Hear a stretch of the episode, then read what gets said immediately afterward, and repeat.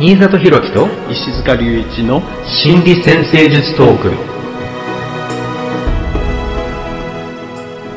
このポッドキャストでは先生科の皆さんに役立つ内容をざっくばらんにお話ししていきます。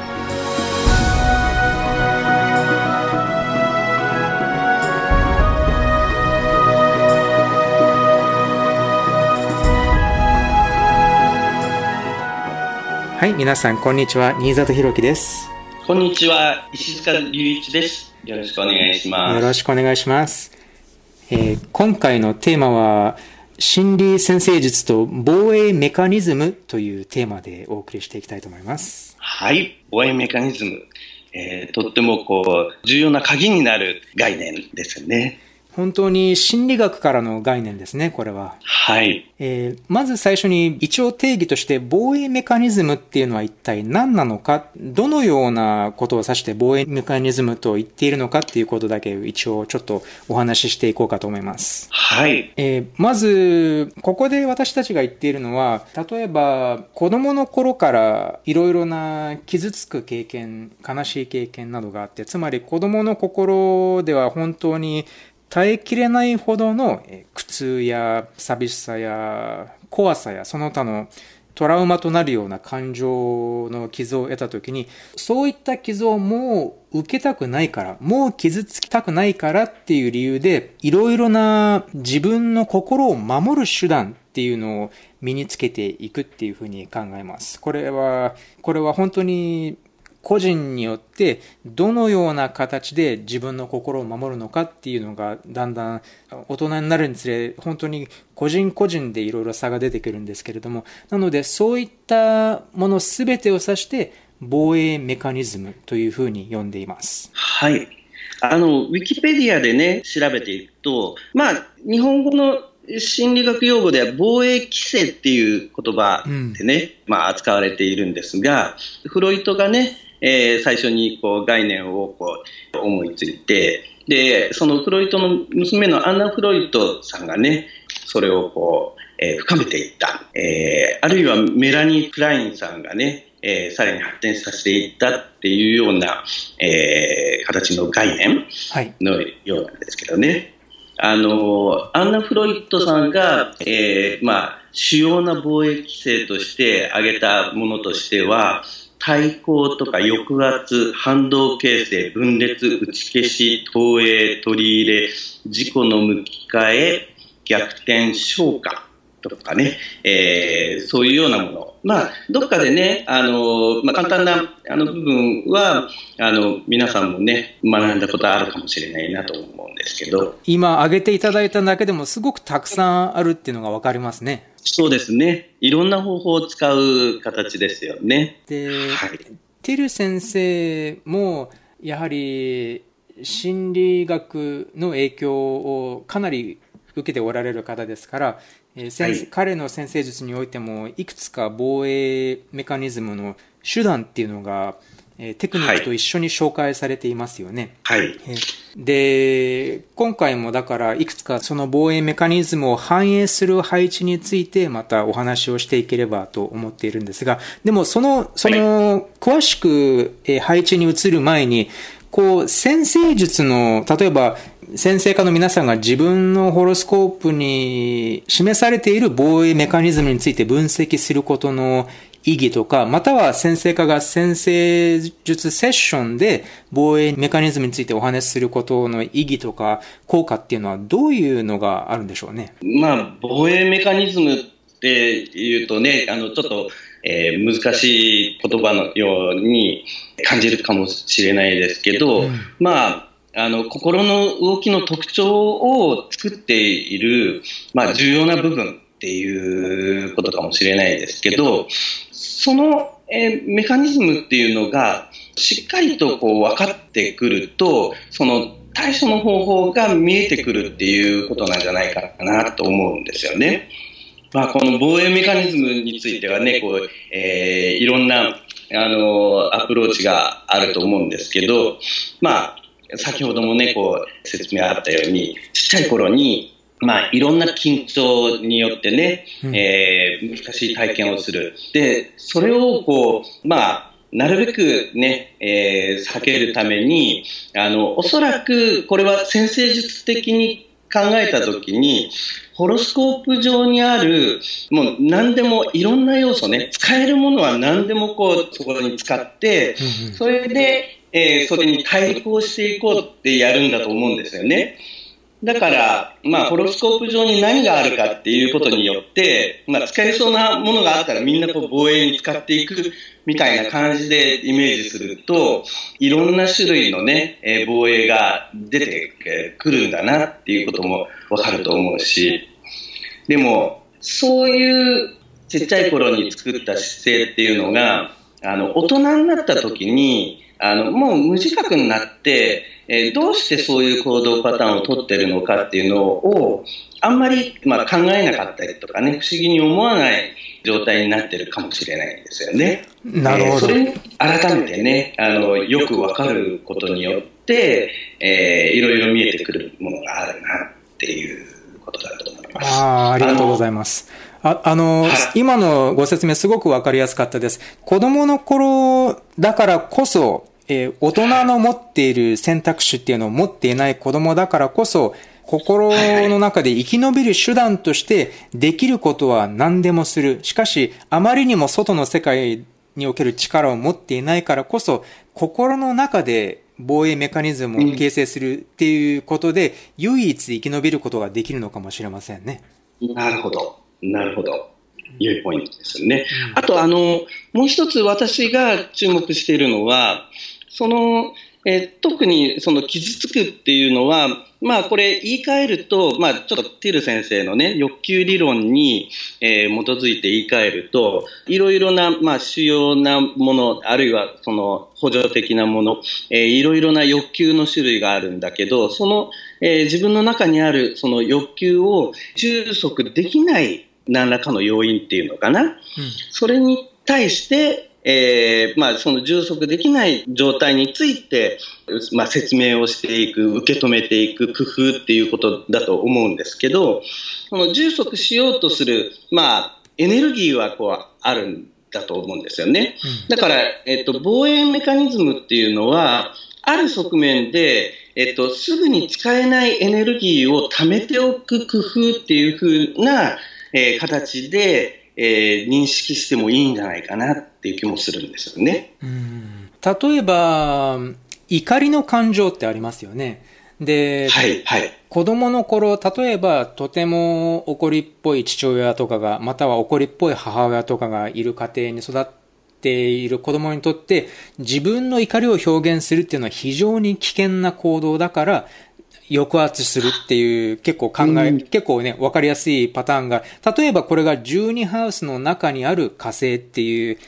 抑圧された怒りっていう表現で反映されているとします。そしてそれが子供の頃はやはりすぐ怒って暴力を振るう親の周りに住んでいるからこそ怒りを出すっていうのは、えー、サバイバルに適していないだから、怒りを抑圧するっていうパターンを防衛的姿勢、防衛メカニズムを学ぶ。しかし、大人になってからそれがどういうふうに影響するかっていうと、やはりまた、例えば、誰かからまた、抑圧されたり、権威者からの抑圧を受けたりしたときに、自分の持ってしっかりと表現するべき怒りっていうのを表現できない。とすると、みんな、周りの人は、あ、じゃあこの人はこれで別にいいんだって、この人は別にそれでも、えー、何も気分を害したりはしていないんだなっていうふうに解釈して、結局欲求を充足できない。つまり、損をしてしまうって簡単に言えばそうなるんですけれども、えー、怒りを表現するときに、まあ怒りっていうほどまでいかなくても、しっかりと自分のためにしっかりと嫌なことは嫌って言えないっていうことは、当然欲求の充足に妨げになりますよね。そうですよね。ね。だからそういうのもまた一つの考え方ですね。はい。だからそれは、その、まあ子供の頃には、そういう、えー、必要な条件っていうのかな、その、あの、防衛が必要になる、えー、状況、条件があって、それで、まあある意味エネルギーを貯めたんですよね。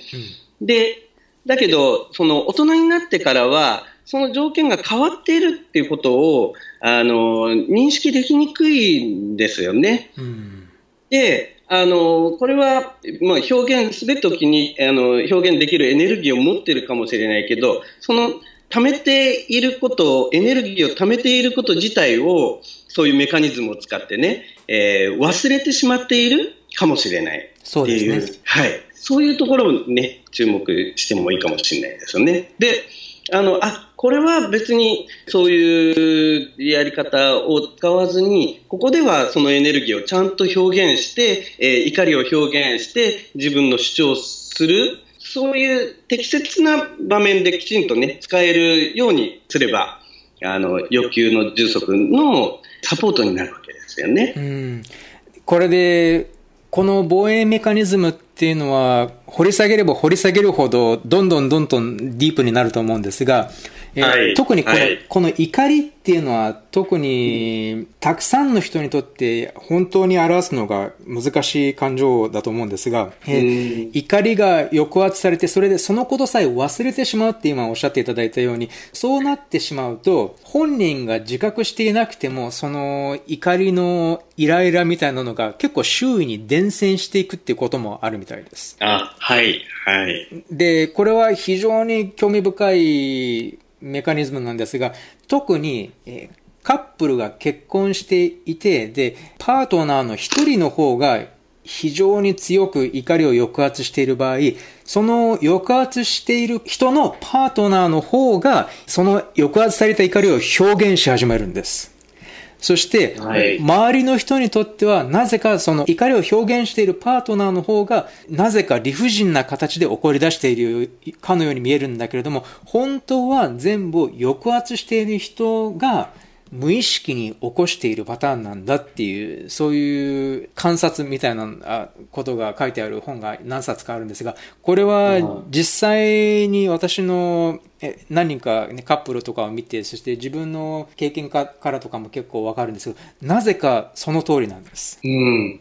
なかなか、その、心理的なエネルギーのね、えー、働きっていうのは、あの、複雑なところっていうか、よく表面では分かりにくいところがあるんでしょうね。うん。だから、あ、なるほど、これは深くなるお話だなって思いました。そうですね。うん、でも、まあ、そういう部分を先生術では象徴としてこう、で、目の前の図の中にこう見ながら、えー、そういう部分をこう、意識化していく道具になりそうですよね。そうですね。個人の出生図でもそうですし、例えば、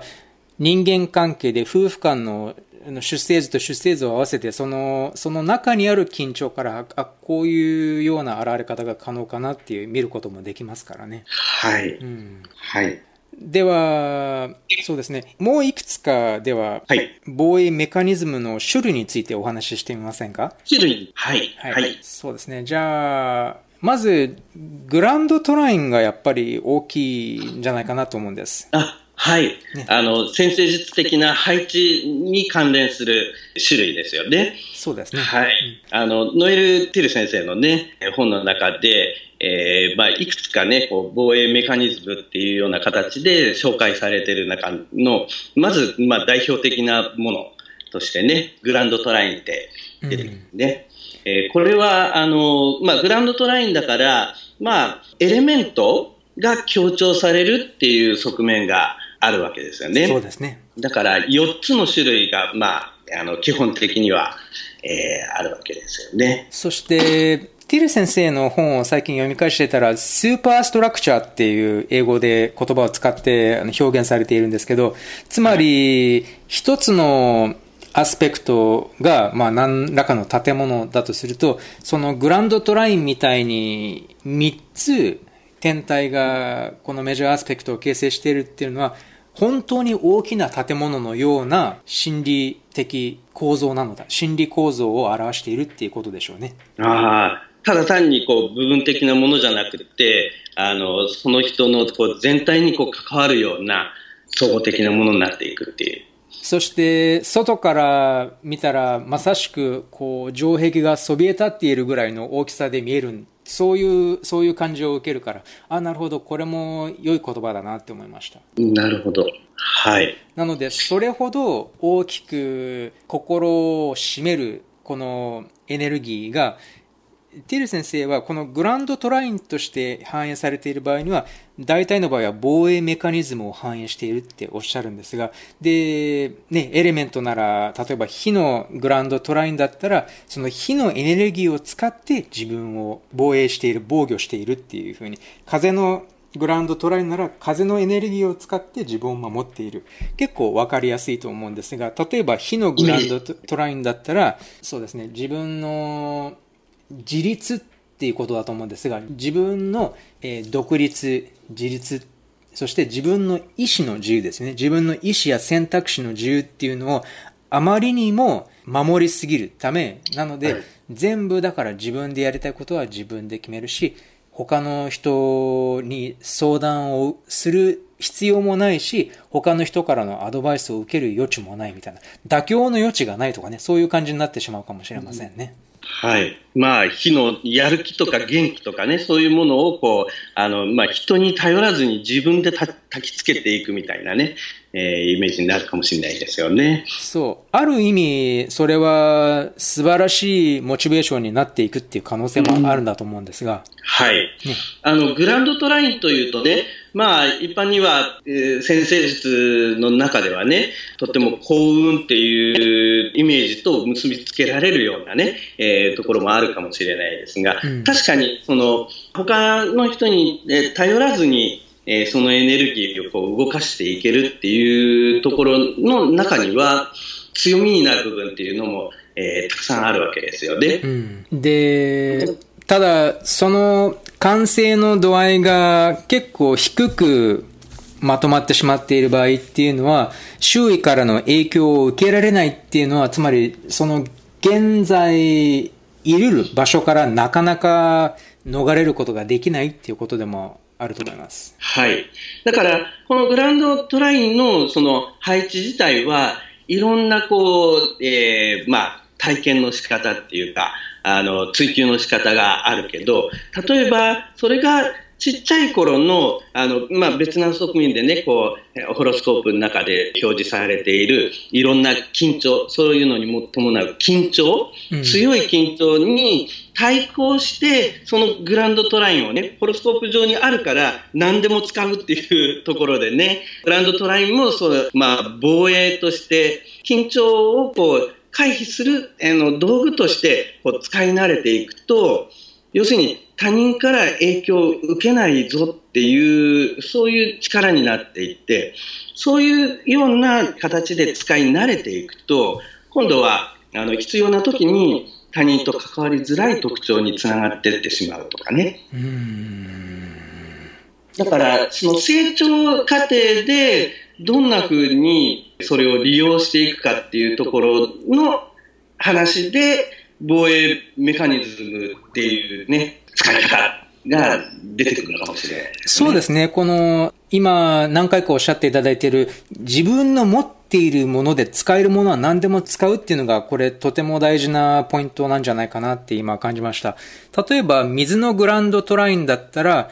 はい、当然、非常に繊細な、繊細さや感受性が強調されているスーパーストラクチャーですからね、構造ですから、当然本人としてはその繊細さっていうのを傷つけられたくないっていう意味で、どんどんどんどん自分の中にこもってしまうっていうのも当然あるんですが、それと同時に豊かな内側の世界っていうのを活かして、空想や理想の世界に自分、ね、自分の中にある空想の世界や理想の世界に逃げていくっていう、そういう現れ方って考えられると思うので、それっていうのは、火のグランドトラインとは非常に対照的な現れ方になるんじゃないかなと思うんです。はい。それぞれのエレメントでね、うん、あの、特徴がありますよね。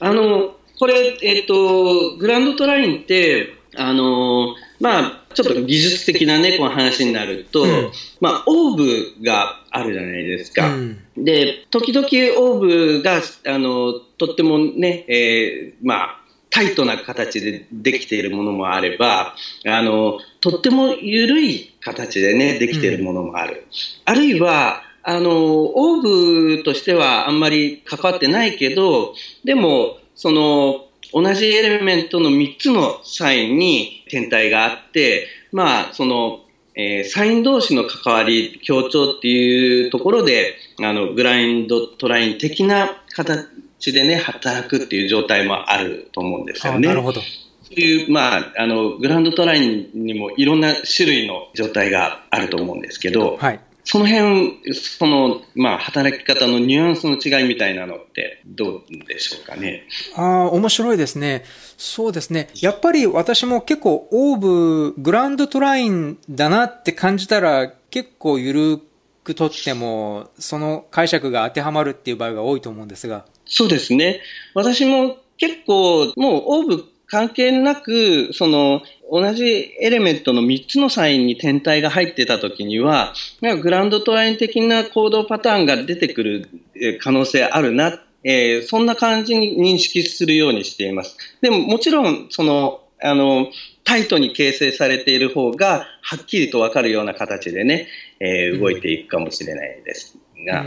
あと、あの、太陽、月が関わっているもの、えー、外れているものっていう違いもありますよね。そうですね。やはり太陽と月に意識のエネルギーが向きやすいと思うので、はい、で太陽と月が関わっているグランドトラインだったら、やはり自分で意識した選択っていうのも結構あるあるかもしれないと思うんですが、ただ、はい、太陽と月が関わっていないグランドトラインっていうのは、テル先生曰く、自分の意識下で存在している防衛防衛メカニズムなのかもしれない。つまり、もう第二の人格であるかのように、そ、それぐらい無意識に形成されてしまっているものなのかもしれないっていうふうにおっしゃいますね。はいはい。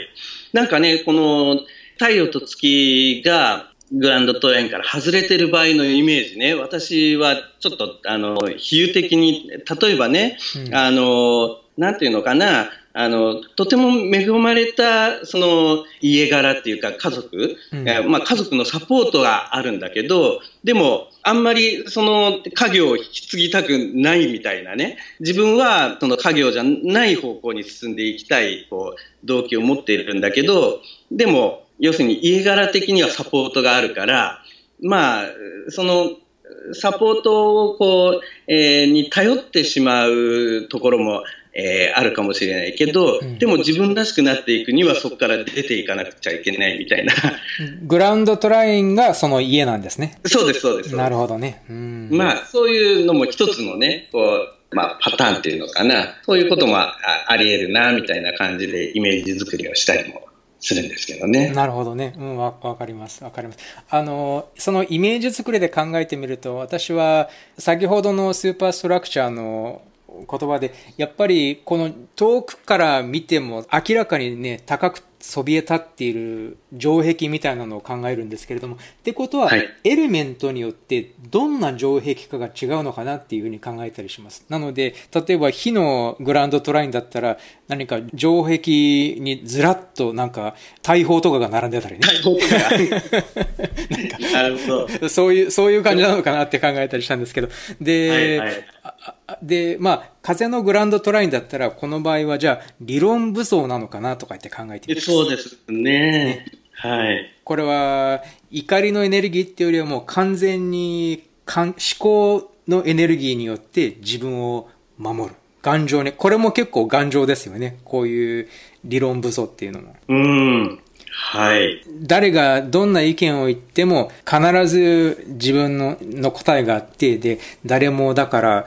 中に到達できないみたいなのがありますよね。はい。だから、その自分の周りでたくさんの意見とかそういうのをこう、ぐるぐるぐるぐるこう動かしながら、自分自体はこの中でこう、がっちりいるみたいな。そうそうそうそう。だから、はい、理論や意見、そして、ね、考え方、信じ方によってできている城壁なんだなっていうふうに思います。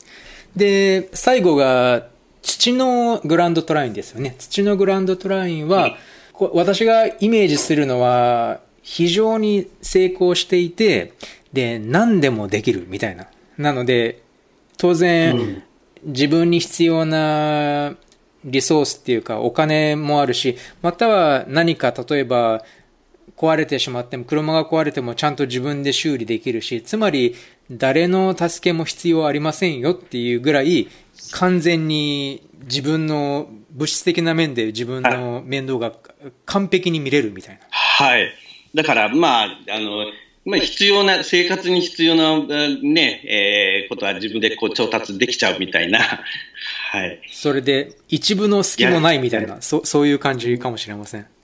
なるほど。絵のイメージだと、こう、万里の長城みたいな形で、こう、あの、え土で組んでしまっている感じですかね。ねあの水のグランドトライの防衛の場合は、お堀を作って、で、あの、この中に ね、え水の中に閉じこもっていくみたいな感じもあるかな。ああ、面白いですね。結構イメージ膨らみますね。で、ど、どの天体が関わっているかとかでもいろいろ変わってきそうだから、あ、これも、なかなか面白い感じの追求ですね。はい。とても興味深いです。では、次は理想主義について少しお話ししてみたいと思います。はいはい、理想主義についてもやはりティル先生はかなり時間とページ数を使ってね、いろいろ書いてきておられますが、はい、理想主義っていうと、いきなり防衛メカニズムと理想主義をつなげるっていうのはなかなか普通の人の発想にはないんですけれども、でも、これだけ長くティル先生と一緒に勉強させていただいていると、やはり、あ、もうだから、その、なぜ理想主義が防衛メカニズムの現れ方の一つなのかっていうのも結構はっきり分かってきますよね。はい。うん。では、ティル先生はこういう感じの説明の仕方をされるんですけれども、子供の頃に自分がどうしても、えー、守りきれないぐらいの痛みを得た時に、子供は自分の心の中に理想の世界を作り出して、その世界に逃げ込んで、その世界に住み着くようになる。はい。とすると、理想主義っていうのは、その現実から離れた、もっと痛みのない世界に行くっていう、その子供の頃の選択によってできたものなんだっていう感じかもしれないです。で、結果として大人になっててから、やはり辛いことがあっても、まあいろいろな現実だからこそいろいろありますよね。現実の試練があったり、現実のえー、失望とか悲しみとか、または怒りを感じることがあったり、ただそれが理想主義っていう防衛メカニズムを持って現れている場合には、いろいろ現実とはちょっと違うものを見ることによって良しとするとかね、そういう感じの現れ方もあるかもしれません。はい。あのえっ、ー、と、シンセスシンセシスカウンセリング、うん、えー、インアストロロジーっていう本の中で、あの、ノエル・ティル先生が、あの、理想主義と現実主義っていうふうに二つをこう対比して語ってるところがあるんですよね。そうですね。で、その現実主義の方は、まあ、要するに、あの、社会天体の、えー、アスペクト、まあ、ハードアスペクトとかね、社会天体の関わりについて、現実主義って言って、で、その、えー、まあ、対象として、まあ、個人天体同士のね、あの、えー、部分の、えー、協調っていうところをこう理想主義っていうような形でこう組んでいっているところがあるんですけど、その、えっ、と、社会天体っていうのはね、あの、まあ、いろんな、えー、他人と一緒に作っている世界。まあ、それが、まあ、ある意味、あの、一つね、現実っていうのはそういう側面があるのかもしれないですけど、ね、あの、え特に私が、えー、まあ、整理しているのは、あの、えっと、まあ、ノエル・テル先生ね、えー、一つ理想主義の中心になるのが、太陽、水星、金星のこの3つの天体のうち、まあ、2つ以上がね、こう、えー、合わさって働く。つまり太陽系のど真ん中の3つの天体ですね。そうですね。うん、はい。それで、太陽っていうのは、まあ今までになかった新しいものを作っていくことができるわけですよね。うん、それで、えっ、ー、と、まあ、あの、要するに太陽系の天体全体で、こう、まあ、新しいね、世界っていうか未来を作っていってるんですが、あの、地球よりもこう内側の天体っていうのは、えー、まあ、言ってみれば、こう象徴的に考えれば、自分の心の中だけで、まずね、えー、動いてるまだ次元かもしれない。水星とか金星とかは。うんうん、あのだから、あの、社会天体のね、みんなで共有しているところにまだ行ってない、自分の心の中で、まあ、感じ方とか考え方、水星、金星の次元で、あの、新しいものを作り出していく力？それがまあ、あの、ある意味理想主義の核になってるのかもしれないな。だからまあ、自分だけにしか通じないような世界をこう作っていくことができるっていうことだと思うんですけどね。そうですね。子供の頃はやっぱり社会天体とかっていうのは全部親や周りの大人によって表されるそれ、例えば暴力であったりとか、理不尽な周知だったり、または置き去りにされてしまうとかね、そういうことなので、で、子供の人生の中で、それ以上の社会天体の表し方っていうのは存在しないから、やはりだから、その水星、金星、太陽、そ、そこら辺のエネルギーを先ほどおっしゃっていただいたように、使えるものだけを使ってなんとかどこかに逃げ出さなければいけないっていうことですから、うんそうですね。ね。だから、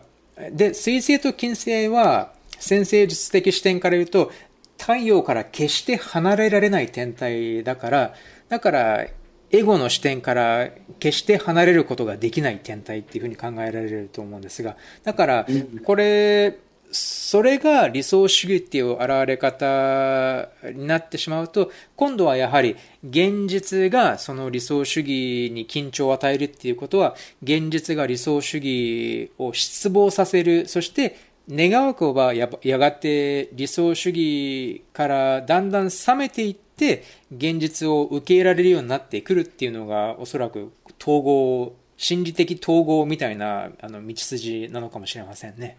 うん。あるいは、その、えっと、その、えー、水石金星太陽のところで作った新しいものを、きちんと、その、社会天体の次元に反映していくっていうね、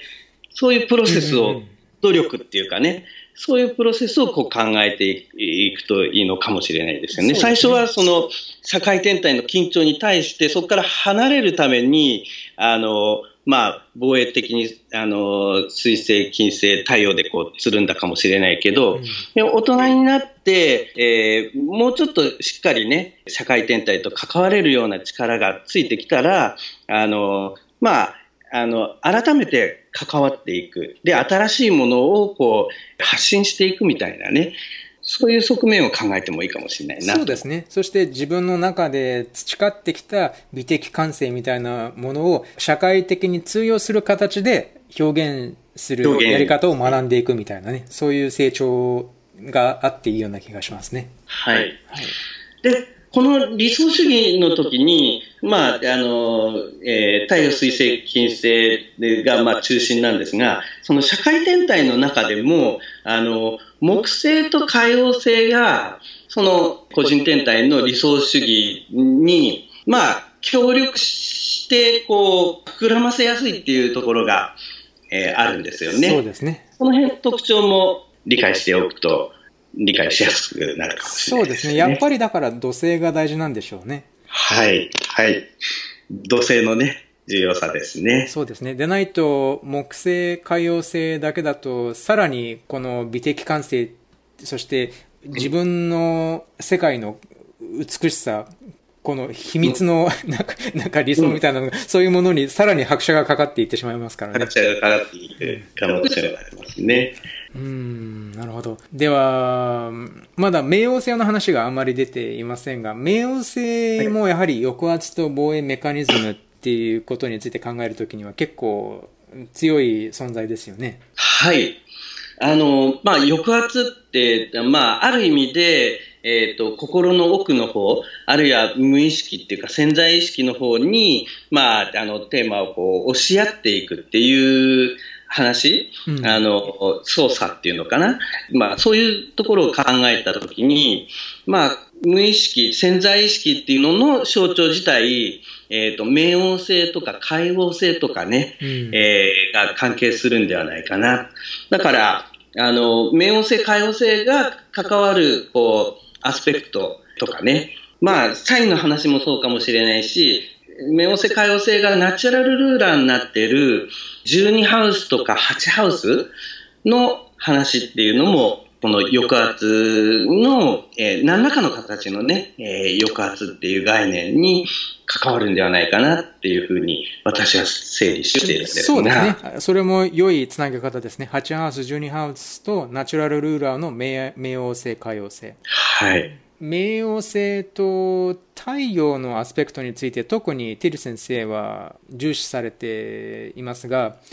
え、この冥王星と太陽の組み合わせっていうのが、まあ、その当時言えば太陽系で最も端っこの辺境にある冥王星が太陽太陽系の中心にある、え、太陽っていうのに緊張を与えるっていうのがすごく面白いなって思うんですがなのでこれこれがすごくいいなって思った日は、冥王星ぐらいの距離から見ると太陽っていうのはものすごく小さくなってしまって、まあ、まだ、まだそれでも眩しい星なんですが、でも、ほとんど他の星とあまり大差ないくらいの大きさになってしまう。つまり、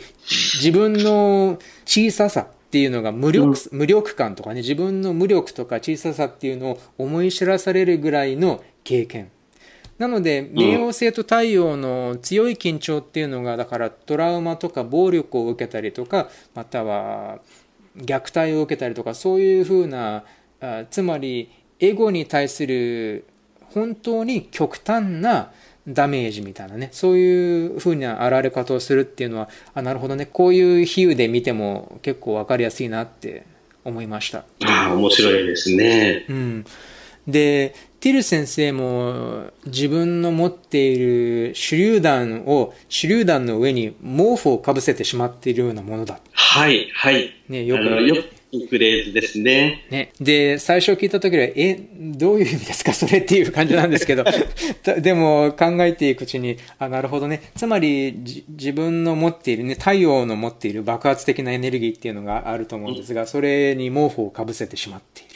で、その、その毛布となっているのは何なの？とかね、その毛布を、もう、毛布をちゃんと取り除くことができればものすごいパワーがあるのにねっていう、そういう、だから爆発的な潜在能力を感じさせる比喩なんだろうなっていうふうに解釈してるんですが。はい。はい、この比喩のイメージって、その、えっと、そ、そこに出てくる道具を使ってね、毛布を取り外したりとか、毛布ってなんだとかね、うん、あの、やって考えることで、そのいろんな側面を考えられるっていうのがとってもいいですよね。うん、いいと思います。はい。なので、やはりこれも抑圧なんですけれども、ただ冥王星には、その極端な逆説で、大きな力っていう意味がありますよね。だから、はい、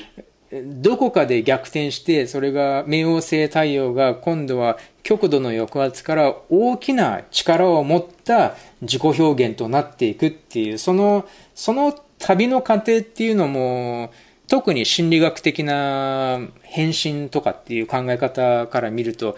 すごく深いなって思うんですが。はい。あの、まあ、いわゆる変容っていうね、うん、テーマですよね。うん。だから、それに比べると、だから冥王星の冥王星と太陽の組み合わせっていうのはものすごいパワーを秘めた可能性を持つ抑圧なんだなって感じるんですが、それと比べると海洋星の抑圧っていうのはだいぶ違いますよね。えっ、ー、と、えー、冥王星の方っていうのは、まあ、サソリ座の支配星になっていて、うんうん、で、海王星の方は魚座の支配星になっているんですけどね。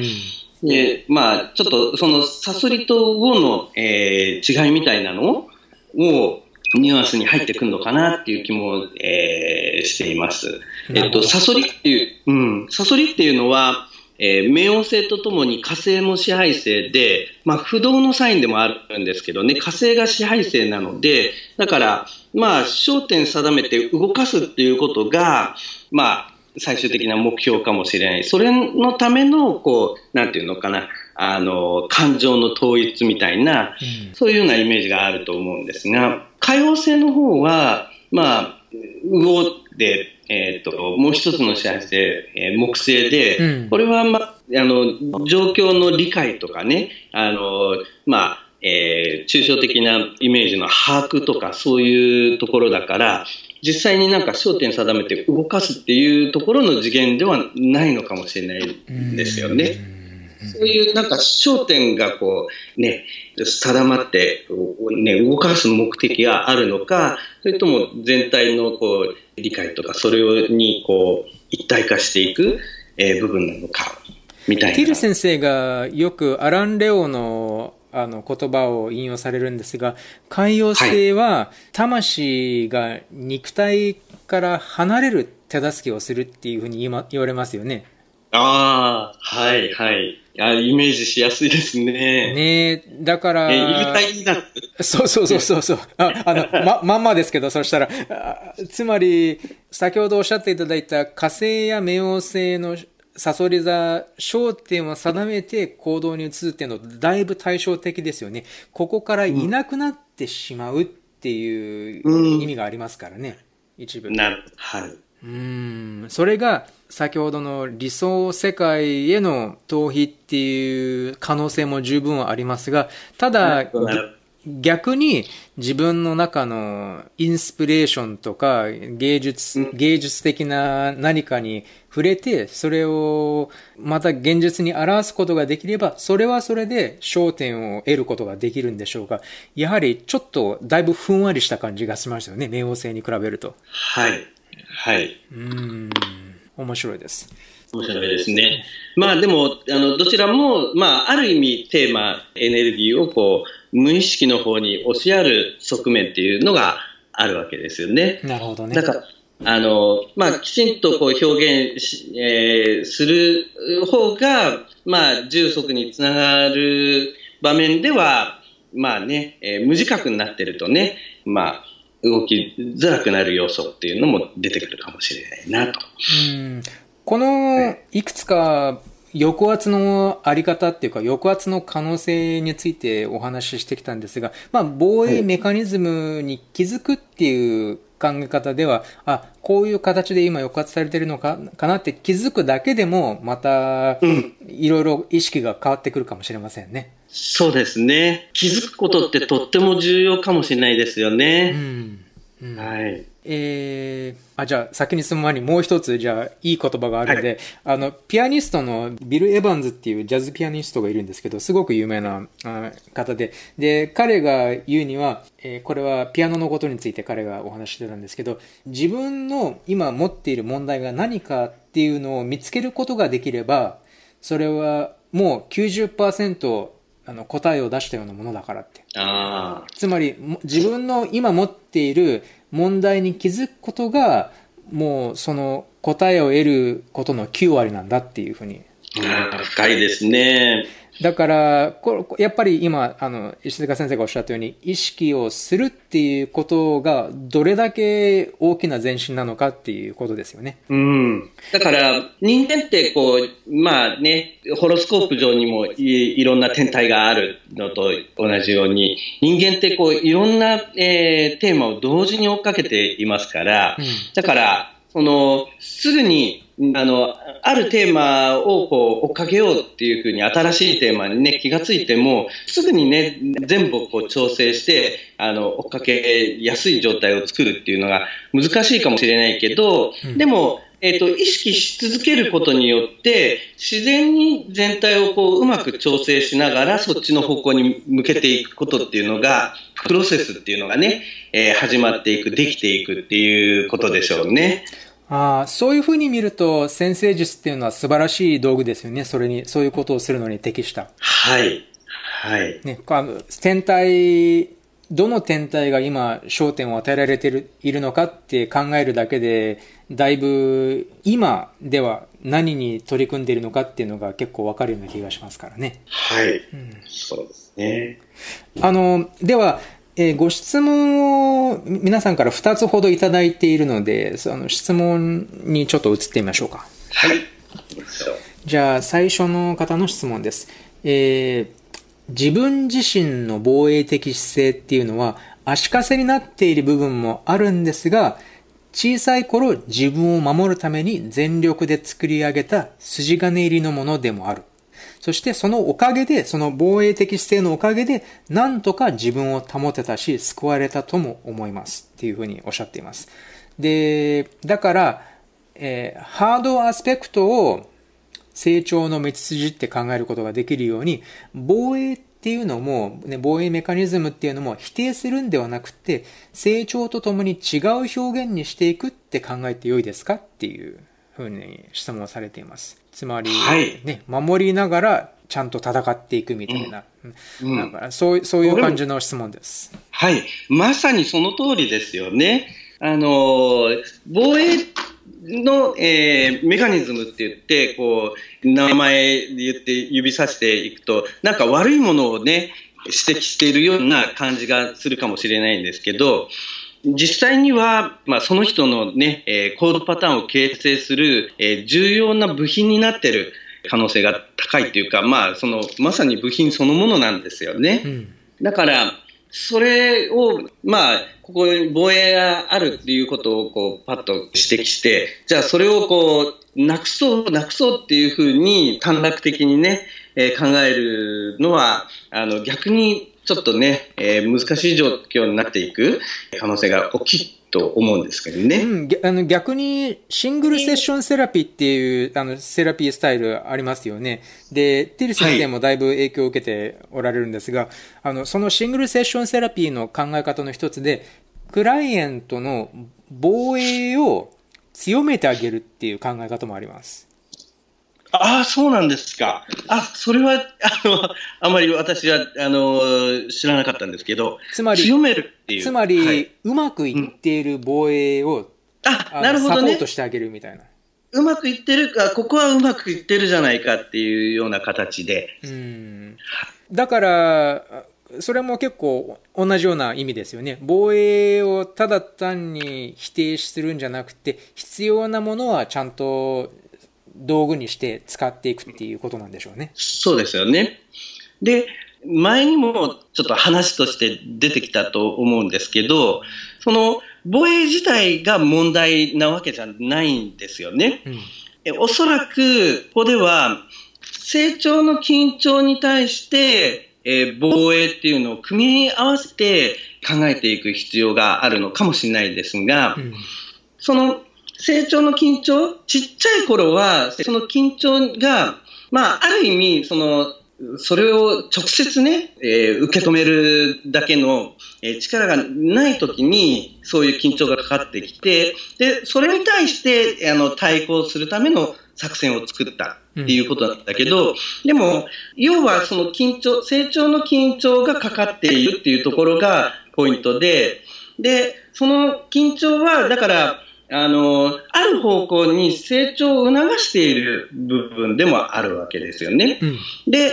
多分その緊張がかかるっていうことは、その人にとってある方向へ伸びていくっていうのが、まあ、その人らしくなっていく過程を進めることにつながる部分かもしれない。で、その、えっ、ー、と、その人らしくなっていくためのこう緊張について、それと直接向き合うのをこう避けてしまうような、横に反らしてしまうような働きをしている部分があったら、そこをちょっと調整して、しっかりとその焦点のところに意識を向けていく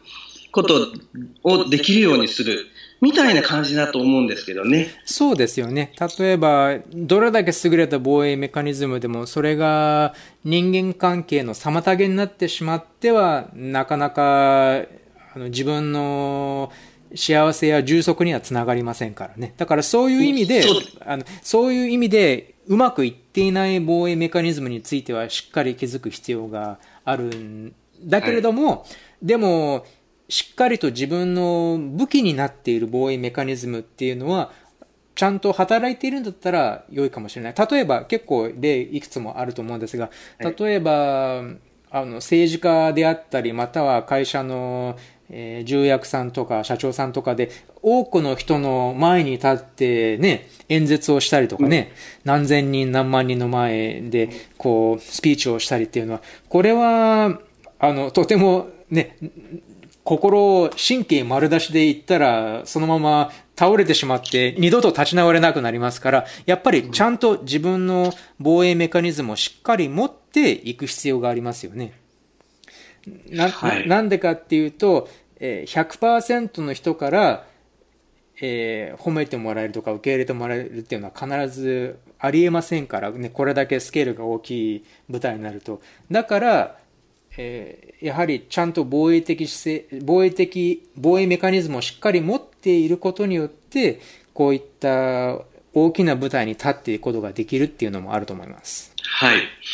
だから、例えば、対人関係に関する、例えばそこにこう、えー、働いてしまう防衛メカニズムがあったとして、自分の中でね、その自分の人生をこう進めていくときに、あの、対人関係のテーマを深めていくことが、えー、とっても重要なんだな。それがこう、成長するのに、とっても必要だ。そこが、こう、しっかり、こう、えー、分かった、感じられた上で、えー、その防衛っていうところをこう見てみると、あ、これはちょっとあの調整してそこを進めた方がいいなっていうところが多分わかると思うんですよね。そうですね。でも、その対人関係って全然あの自分の人生に必要ないっていうふうにあのどっかで思っていたら、結局、その防衛自体がこう働いていても、何がね、まずいのか感じてない状態だから、だからあんまりそういうところでは、わざわざね、防衛メカニズムを外すっていうところの方に気持ちが向かないかもしれない。そうですね。だから、自分が成長、成長していく方向に何があって、で、どういう緊張に立ち向かおうとしているのかなっていう、その目的の方にしっかり、まず、えー、意識を持っていくっていうことが、えー、重要なえー、気もしますね。そうですね。これ、この次の質問に関わってくると思うんですが、先生家の立場としては、はい、そのクライアントが今望んでいるものが何なのかっていうのを把握して、で、その人の、その人の持っている防衛メカニズムがその妨げになっているようだったら、うん、間違いなく、あの、指摘してあげるべきだと思うんです。はい。ただ、そうでない場合は、まあ、うん、わざわざ持ち出さないっていうのも選択もありかもしれませんね。うん、そうですね。うん、まあ、あの、自分自身のその特徴をちょっと客観的にね、こう、理解するっていう文脈の中ではね、うん、あの、こういうような特徴が働きやすいんだなっていうところで、こう、話題に上げてもいいかもしれないんですけど、単にその防衛だけ取り上げて、これがまずいっていうような指摘をする必要はないでしょうね。ないでしょうね。うん。で、これちょっと関係あると思うんですが、この次の質問です。はい。はい、えー、例えばこれは本人に風のグランドトラインを持っている人の場合で、えー、はい、心の気づきが起きる可能性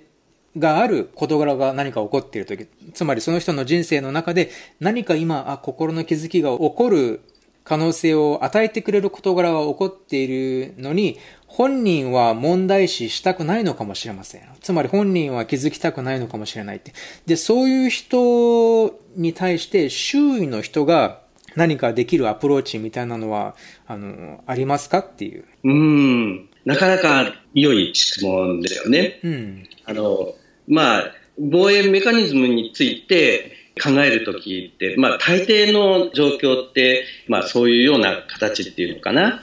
本人はあんまりその問題っていうのがよくわかる。まあ、自覚をあんまりしていない状態っていうのが多いでしょうからね。そうですね。うん。で、自覚をしていない人っていうのは、その風のグラウンドトラインだったら自分の意見や考え方っていうのをもう本当に自分の立場を、考え方を守るっていうのに使っている可能性がすごく高いと思うんですが、そういう人に対してアプローチをするっていうのが、あの、先生術家としてはもしかしたら、アプローチはしないっていう選択もありだと思うんですが、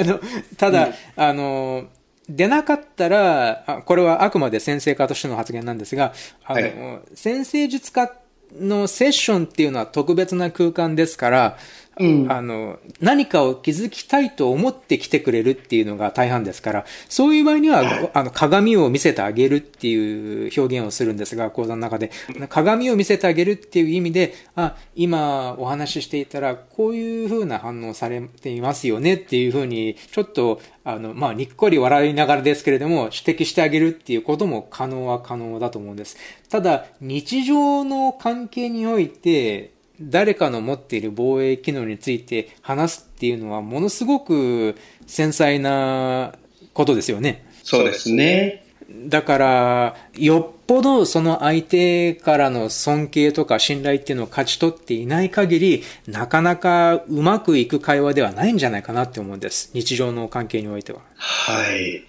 あの、えっと、ここのポイントについても、あのまあ、さっきのね、話題に出てきた部分っていうのが重要になってくるんじゃないかなと思うんですが、うん、この、えっと、防衛のメカニズム、これだけをこうピックアップして、それを指摘するっていうことは、あんまり効果的じゃないんじゃないかなっていう気がするんですよね。そうですね。何、何のために、何のためにその防衛メカニズムが問題になっているっていうのを認識しなきゃいけないのがはっきりしませんからね。そうですよね。だから、多分、あの、本当はこういう状態を作りたいんじゃないかっていう、その、作った方がいいんじゃないかって、そっちの方の、えー、重要性っていうか、それをこう、しっかりね、理解を深めるっていうか、感じられるようなサポートをするっていうことは、まあ一つ、やり方かなっていう気もするんですね。そうですよね。で、その中で今、今望んでいることっていうのをしっかり、相手と共有することがで、認識して共有することができたんだったら、その、じゃあその人が望んでいる目的に向かってっていう背景でお話しすることができますもんね。はい。あるいは潜在的に望んでいるところをこうしっかり自覚するみたいなね。うん、で、その中で、この防衛の、えー、部分がどんな風にそれに、あの、妨げになるんじゃないかって可能性をちょっと指摘、ヒントとしてね、こう意識をこう向けると、あの、その両方のところが目に入ってくると、あ、こういう風にしていったらいいのかなっていうところが見えてくるような気がするんですよね。いいと思います。なかなか、うん。あの、私は、この、えー、防衛メカニズムが働くっていうことについて、よく比喩をこう使ってね、話をするんですけど、その防衛メカニズムっていうのが、あの、まあ、どういうふうに形成されて、それがどんな形で影響するかっていうこと、全体を、なんていうのかな、ちょっと客観的に理解をしていると、扱いやすくなるっていうか、その防衛メカニズムっていうのだけ取り上げて、こう、それについて何かやろうとすると、必要なものをこう、いきなり外すのは難しいですからね。で、そに、あの、ちょっとした、あの、まあ、えー、比喩のお話みたいなのをこう使うと、まあ理解が進みやすいんじゃないかなっていうのがあって、私はあの、えっと、小狐の話みたいなのをよく、うんえー、使ってるんですね。ちっちゃい頃は、まあ、ちょっと必要性があって、まあ、緊張を避けるために、まあ、手の届かないブドウを酸っぱい酸っぱいって言って避けたんだと。だけど、今は、もう背が高くなって、目の前のそのブドウを手に取れるような状態じゃないですかと。うん、で、えー、それを食べれば美味しいはずなのに食べてない状況っていうのがあるんじゃないですか、うん、みたいな、成長してね、状況が変わってるっていう状態の意味みたいなのを分かりやすくね、イメージできるような話をちょっとね、してみるんですね。うん、で、そういうところの理解が深まっていると、あ、なんだ、じゃあこれをこういうふうに工夫しても大丈夫かなっていうところはどっかでね、あの、心の中でできてくると思うんですよ。うん。うん。いいですね。そう。うん。なんか、防衛が、メカニズムが働いている全体的な、その、構造の理解みたいなのをこう深めておくと、えー、話が進みやすいのかなっていう気がしますね。小狐の物語も、その、ね、良いモデルの一つですね。ね、一つのその説明の道具になるんじゃないかなと。うん、いい感じです。